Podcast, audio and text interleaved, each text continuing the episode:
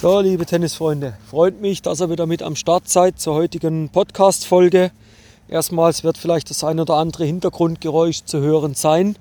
Das ist für mich ein gutes Zeichen. Ich kann Outdoor unterwegs sein und für euch einfach, sollte man da ein bisschen was hören, irgendwo ein bisschen weiter weg ist der Laubbläser, der macht da ordentlich rein mal mit den Blättern. Dann ist es einfach so. Aber die Tonqualität ist trotzdem in einem durchaus sehr akzeptablen Rahmen. Ne?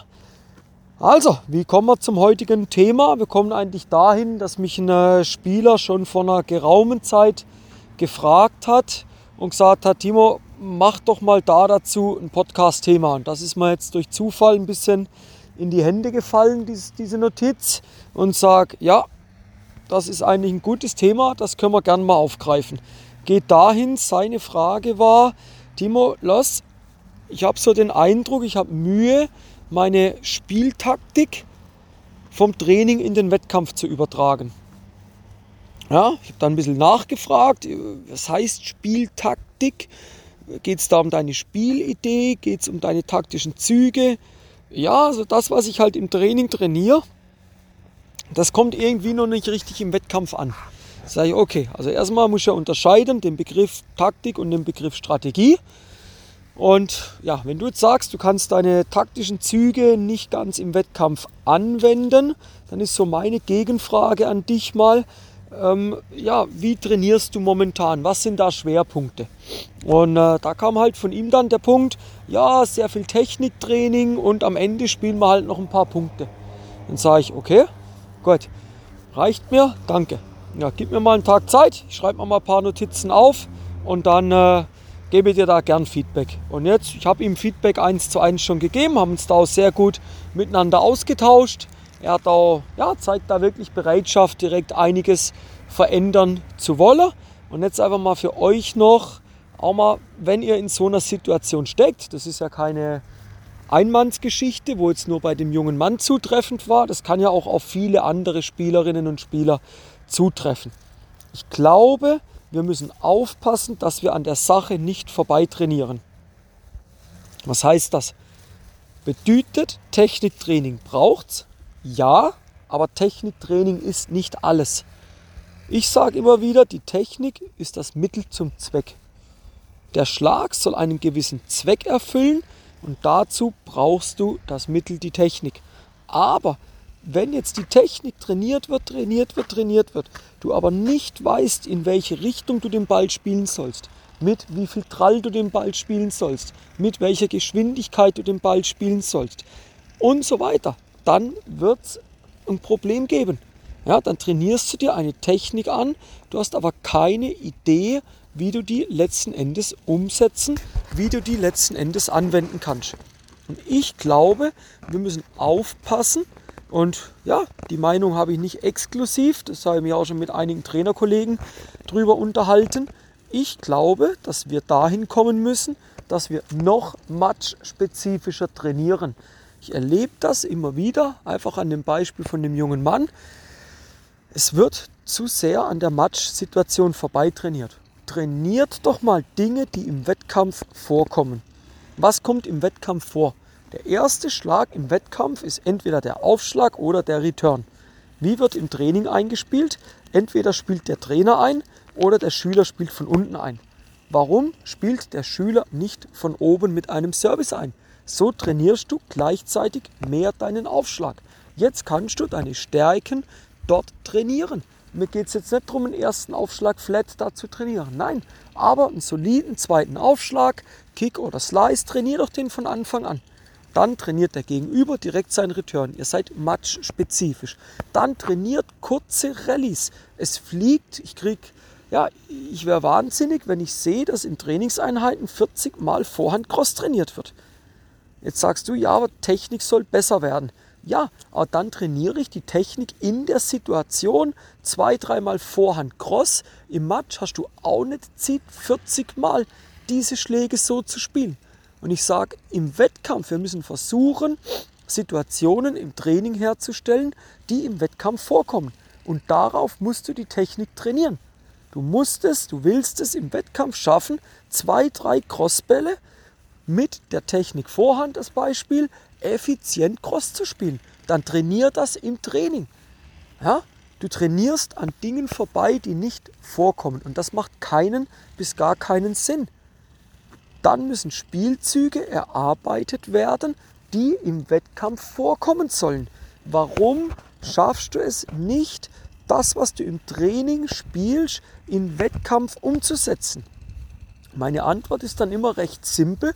Ich sage, ja, es ist noch nicht so automatisiert, dass du es abrufen kannst. Du kannst es vielleicht, wenn die Umstände für dich sprechen, wenn es gut läuft, wenn keine äußeren Störfaktoren kommen, ja, dann kannst du das abrufen. Aber sobald Zuschauer vorbeilaufen oder mal irgendwo geklatscht wird oder nebendran ein Spiel stattfindet, was wir jetzt ja wieder in der Halle haben, da wird es direkt ein bisschen lauter. Da hast du nicht mehr so die Nebengeräusche wie draußen, aber das Spiel nebendran nimmst viel deutlicher wahr. Dann sage ich, es ist noch nicht automatisiert. Also musst du es wieder mehr trainieren. Was musst du mehr trainieren? Die Dinge, die im Wettkampf vorkommen. Wenn du der Typ bist, der Spielertyp bist, der gerne ja, offensiv spielt, der die Ballwechsel kurz halten möchte, warum trainierst du lange Ballwechsel? Klar, du musst auch mal lange Ballwechsel trainieren, weil dich dein Gegner vielleicht da rein verstrickt, einen langen Ballwechsel zu spielen.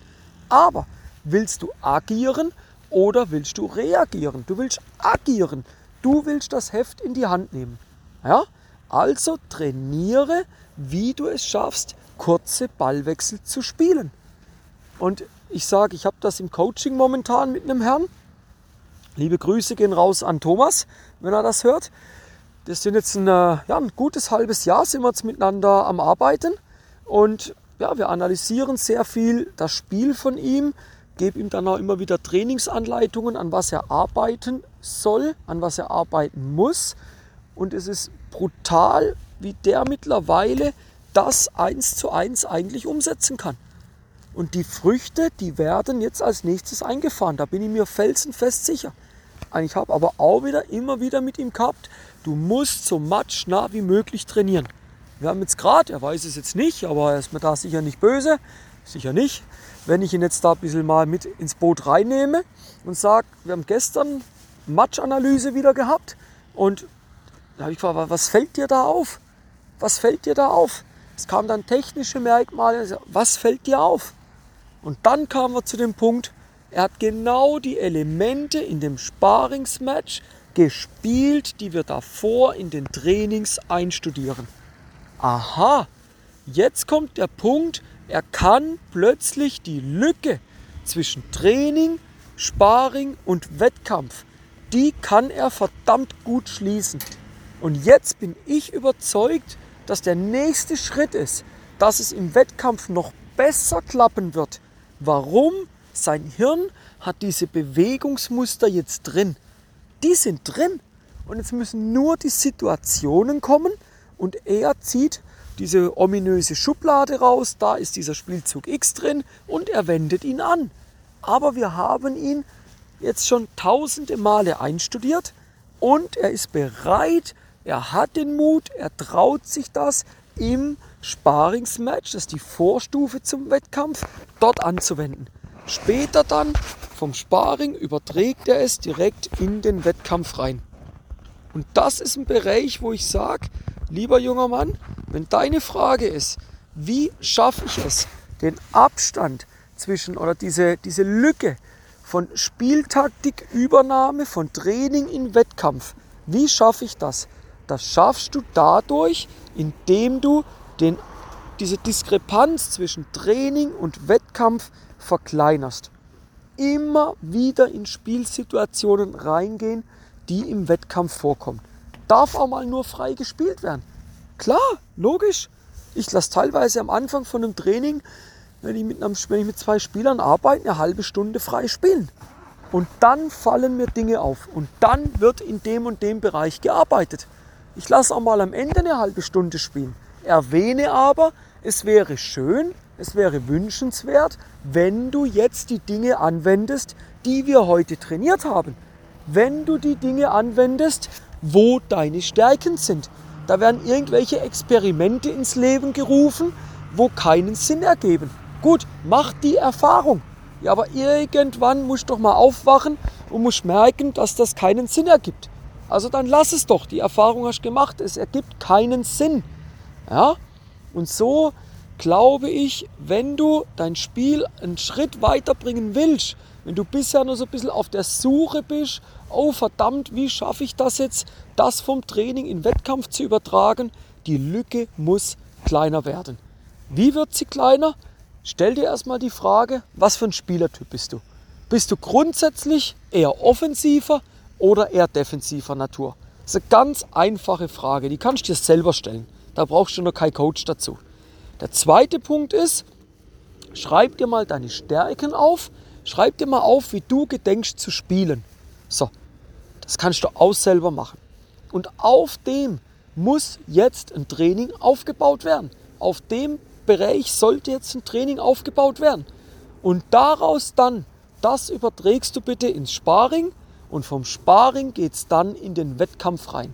Es wird dann funktionieren, wenn du es schaffst, die Bewegungsmuster insgesamt mehr zu automatisieren. Dann gelingt dir das. Gut, ich hoffe, könnt mit dem Tipp einiges anfangen. Macht euch da mal eure Gedanken drüber, wie das auf euch wirkt. Gebt mir gerne auch mal Feedback, ob ihr in einer ähnlichen Situation seid, wie sich das dann bei euch entwickelt, habt, entwickelt hat, als ihr da dann diese Anpassungen in dem Bereich, wie ich es jetzt erwähnt habe, vorgenommen habt. Oder ja, habt ihr was ganz anderes ausprobiert, gebt mir da gerne mal Feedback. Repostet das gerne auch mal, postet es gerne auch mal euren Kommentar auf Instagram, gebt das mal in der Story rein, dass ich mal sehe, ja, wer ist da mit so, wer ist da so mit am Start, wer hört sich den Podcast alles an. Und ansonsten gilt es von meiner Seite, euch weiterhin viel Erfolg zu wünschen. Bleibt in der Umsetzung, arbeitet an euren Stärken und wir hören uns nächste Woche Donnerstag wieder zur neuen Podcast-Folge. Bis dann, euer Timo von Tennis Tactics.